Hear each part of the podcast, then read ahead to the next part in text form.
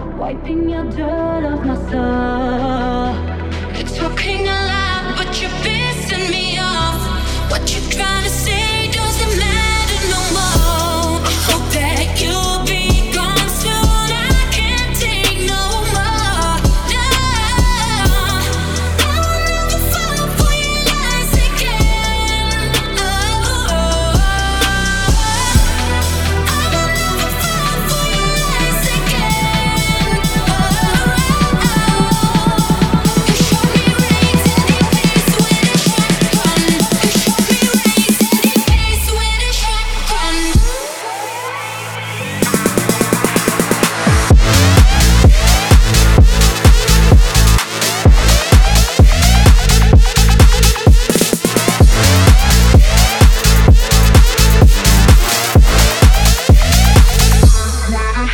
care.